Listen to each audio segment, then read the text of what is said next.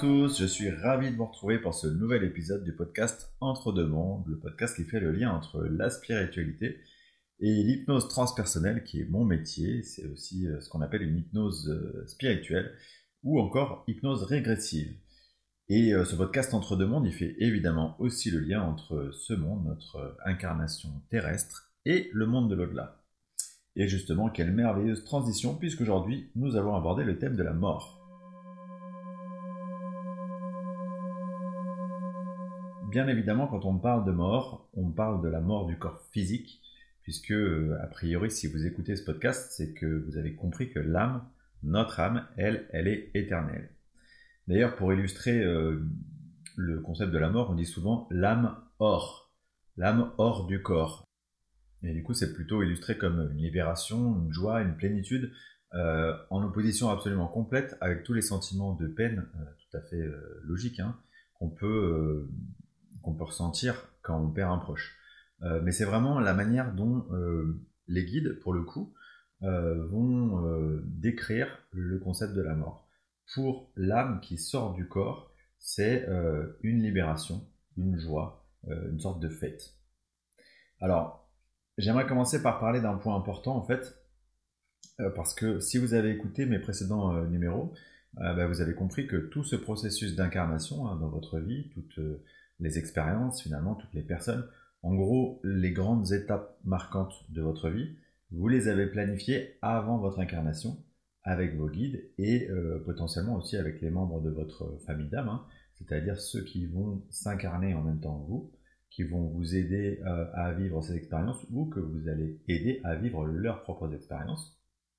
Et tout ça, vous l'avez euh, planifié dans ce qu'on pourrait appeler des sessions de préparation à l'incarnation. Et dans le cadre de cette session de préparation à l'incarnation, vous vous êtes prévu plusieurs portes de sortie, plusieurs euh, possibilités de mort euh, que vous allez euh, décider d'activer. Alors évidemment, c'est un processus inconscient, vous l'avez bien compris. donc vous allez activer ou pas selon la difficulté avec, avec laquelle vous vivez votre incarnation. Donc la première chose importante à dire sur ce sujet, c'est qu'il n'y a évidemment pas de hasard sur ce processus de mort.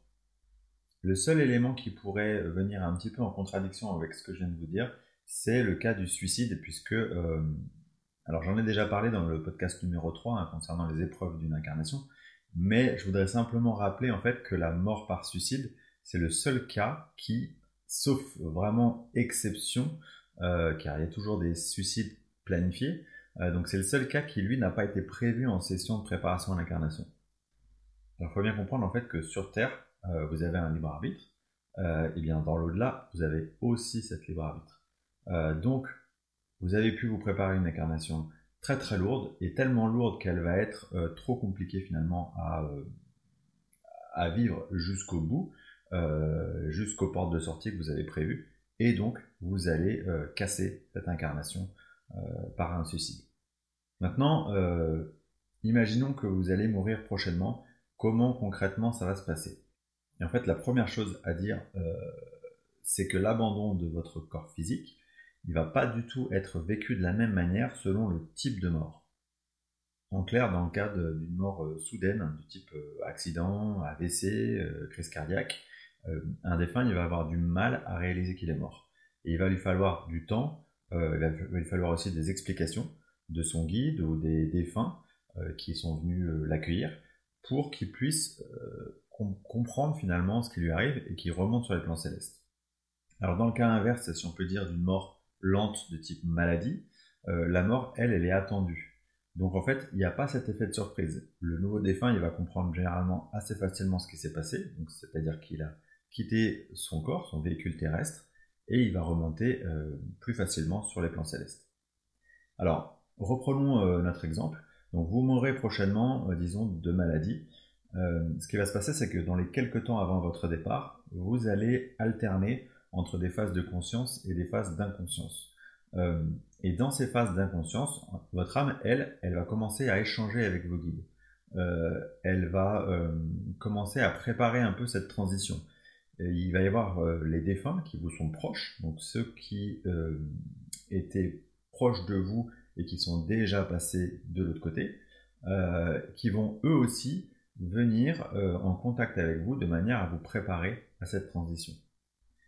Maintenant, une fois que la mort, elle survient, vous allez donc quitter votre corps physique, généralement par le haut du crâne, hein, ce qu'on appelle le chakra couronne, donc situé au-dessus du crâne. Alors vous allez être en présence de vos proches défunts, hein, euh, on vient d'en parler, donc ils sont là pour vous aider à remonter, et votre guide lui aussi va être présent, euh, peut-être un peu plus en retrait du coup si vos proches défunts sont là. Puis euh, si après plus rien ne vous retient au, plan terrestre, alors généralement, en tout cas c'est la manière dont c'est formalisé par nos consultants en séance, vous allez remonter dans une sorte de lumière, une sorte de tunnel, un vortex, qui va vous permettre d'effectuer la transition entre le plan terrestre et le plan céleste. Alors, à ce stade, c'est important de préciser que euh, plus votre âme elle est expérimentée, qu'on appelle les âmes euh, évoluées ou les âmes, euh, les vieilles âmes, plus elle va remonter rapidement et moins finalement vous allez avoir besoin de monde pour vous accueillir. En fait, plus vous êtes une âme expérimentée, plus vous comprenez facilement ce qui se passe et où vous devez aller. Moins à l'inverse, votre âme elle est expérimentée, euh, plus il va lui falloir de temps, de monde pour lui expliquer ce qui se passe, pour la rassurer quant au passage vers le plan sud. Alors, très très souvent, euh, les défunts, et je l'ai dit euh, tout en introduction, ils vivent la mort comme un immense soulagement, vraiment une grande légèreté. et cette légèreté, elle est aussi bien physique que mentale en fait. En abandonnant ce corps malade, ce corps lourd, et, finalement tous les sentiments lourds qui accompagnent cette incarnation sur Terre et qui accompagnent cette fin de vie, euh, eh bien en fait c'est une grande libération. Pour imaginer un peu ce qui est perçu, c'est un peu comme si euh, en remontant vous allez comprendre que cette incarnation en fait c'était qu'une grande pièce de théâtre euh, dans lequel vous vous avez joué un rôle hein, parmi d'autres et que ce rôle d'ailleurs vous l'avez souvent joué bien trop au sérieux. Alors maintenant, qu'est-ce qui peut empêcher temporairement euh, un défunt de remonter sur les plans célestes? Eh bien, en fait, euh, pour moi, il y a plusieurs euh, options et je tiens à vous en citer quelques-unes. Premièrement, la personne, elle a été très attachée à quelqu'un ou à quelque chose dans sa vie, comme par exemple si la personne, elle a joué un rôle social particulier, imaginons, je sais pas, une, personnalité connue, célébrité, et donc elle ne souhaite pas quitter ce rôle quelque part, cette représentation. Le deuxième cas, c'est euh, la personne qui a une vie euh, dont elle n'est pas fière. Euh, elle a peur de remonter parce qu'elle a peur d'être jugée. Et notamment, si cette personne a la, croyance sur Terre qu'il existe un enfer hein, dans l'au-delà, eh bien, évidemment, elle va freiner les cas de fer pour remonter parce qu'elle s'imagine qu'elle va avoir droit au pire des châtiments. Troisièmement, la personne, euh, malgré ce que ses proches défunts ou ce que son guide va lui expliquer, elle comprend pas qu'elle est décédée, qu'elle a quitté son corps physique. Et donc, elle va recréer par la force de la pensée, la pensée est créatrice, euh, elle va recréer son environnement terrestre et elle va avoir la sensation d'être toujours en vie et elle va quelque part euh, reproduire tous les jours un peu cette, sensation d'être en vie.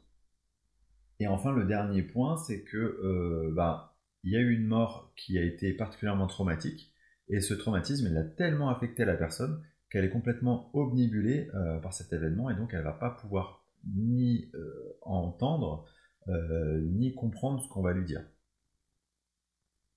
Alors concernant la bibliographie, il y a beaucoup beaucoup de livres, comme toujours, et notamment des livres écrits par des médiums qui retranscrivent les contacts qu'ils ont avec les défunts, euh, puisque généralement, en fait, les défunts, quand ils commencent un, contact hein, avec un médium, ils vont expliquer les circonstances de leur départ et euh, souvent aussi ils vont expliquer leur transition sur les plans célestes, comment ça s'est passé pour eux. Euh, alors, j'aimerais vous citer deux sources. La première, c'est l'œuvre entière d'une personne que j'admire énormément. vous l'avez compris d'ailleurs si vous écoutez, si vous avez écouté les podcasts précédents. C'est Christine André. Je trouve que elle est très très pédagogue c'est toujours très clair euh, ce qu'elle explique. Et euh, j'adhère énormément à sa manière de faire, et euh, aussi bien sur la forme que sur le fond.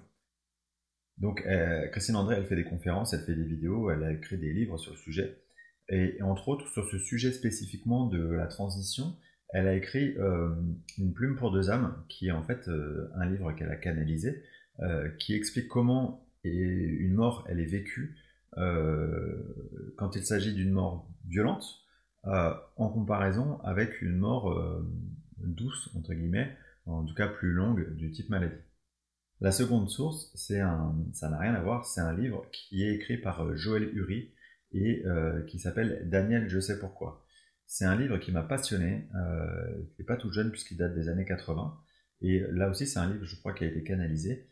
Il parle de la mort traumatique d'un enfant euh, qui, de mémoire, je crois, a été tué par sa mère. Et en fait, cette, euh, cette mort, a été si traumatique qu'on va euh, comprendre que l'enfant, il ressasse, il est vraiment traumatisé.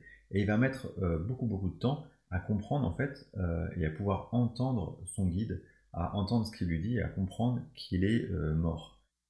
Ce qui est intéressant aussi, c'est que euh, du coup, on va comprendre dans ce livre tout le cheminement euh, du pardon et de la reconnexion avec l'être qui était sa mère, qui donc l'a tué de manière traumatique dans sa, dans sa vie, et il va comprendre le fait qu'elle avait simplement joué un rôle. Alors maintenant, j'aimerais vous faire écouter une séance d'hypnose transpersonnelle durant laquelle la consultante, euh, dans l'exploration d'une de ses vies antérieures, va se retrouver à ce moment précis de la transition entre euh, le plan terrestre et le plan céleste. Quant à moi, je vous remercie infiniment pour votre écoute et je vous dis à très bientôt pour le prochain numéro du podcast Entre deux mondes. Ce prochain numéro, il abordera le sujet de l'entre-deux-vie.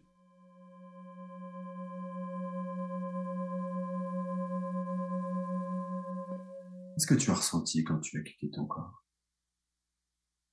Plus une libération. Une libération, c'est ça? De quoi tu te sentais libéré De la maladie. D'accord.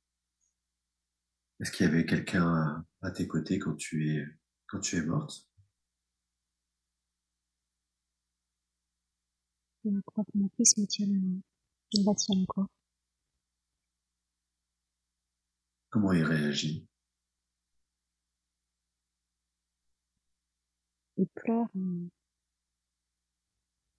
Mais comme j'étais malade, de toute façon, je on avait bien compris que c'était fini. Et, ouais. et toi alors, qu'est-ce que tu fais? T'es au-dessus de ton corps et, euh... Est-ce que... Je mon corps parce que pour une fois, moi, je profite euh, de la situation. Et ouais. Je suis bien te sens libéré du coup physiquement de cette maladie? Est-ce que tu te sens libéré aussi euh, psychiquement? Bah, C'est ça, c'est son regret, j'ai l'impression qu'il n'est plus là. Ça y est, c'est bon, c'est fini. Euh. C'est ça. Ce regret là, il est, il est plus, je l'ai plus. Donc du coup, pour une fois, je profite. Comme si c'était la première fois que tu avais vraiment l'occasion d'être libéré de ces sentiments. Ouais. On profite de ce moment-là, on profite de ce soulagement, de cette libération. Est-ce que du coup tu, tu restes un petit peu sur le plan terrestre ou, ou est-ce que tu remontes? Je me sens attiré vers le haut. D'accord. Et euh, je profite de regarder euh, la vie en bas parce que parce que j'en ai jamais profité finalement. Et je m'aperçois que, que j'étais bien, que mon corps il était pas si mal. Bon, à part après avec cette maladie, mais un peu comme si pour la première fois je me regardais dans une glace et que je me rendais compte que, que j'étais bien. Oui. Je suis attirée vers le haut. Et du coup, tu, tu te laisses aspirer? Mm. Qu'est-ce que tu ressens euh, durant la transition vers le plan céleste? Que je résiste un peu. C'est comme, là, je le ressens sur mon corps comme si mon corps essayait de partir par le haut, là. C'est l'aspirateur, quoi. Et moi, je suis pas trop envie de partir parce que je profite. Envie de partir, qu'est-ce qui, qu'est-ce qui t'attache, du coup, à cette, à cette vie? Je regarde tout ce que j'ai pas eu le temps de regarder quand je vivais. C'est que j'étais bien, j'étais, mon fils était là, il était bien aussi. Pendant cette maladie, j'avais, j'avais jamais été malade. J'ai toujours été bien. Mon corps était en forme. J'avais des beaux vêtements. J'avais un très joli corps. J'ai jamais su me rendre compte de ça avant. Comme si du coup, avec ce nouveau regard, tu arrivais à voir des choses que, que tu ne pouvais pas voir avant, c'est ça, avec ton prisme? Ouais, c'est dommage. j'ai pas envie de partir. T'as envie de partir.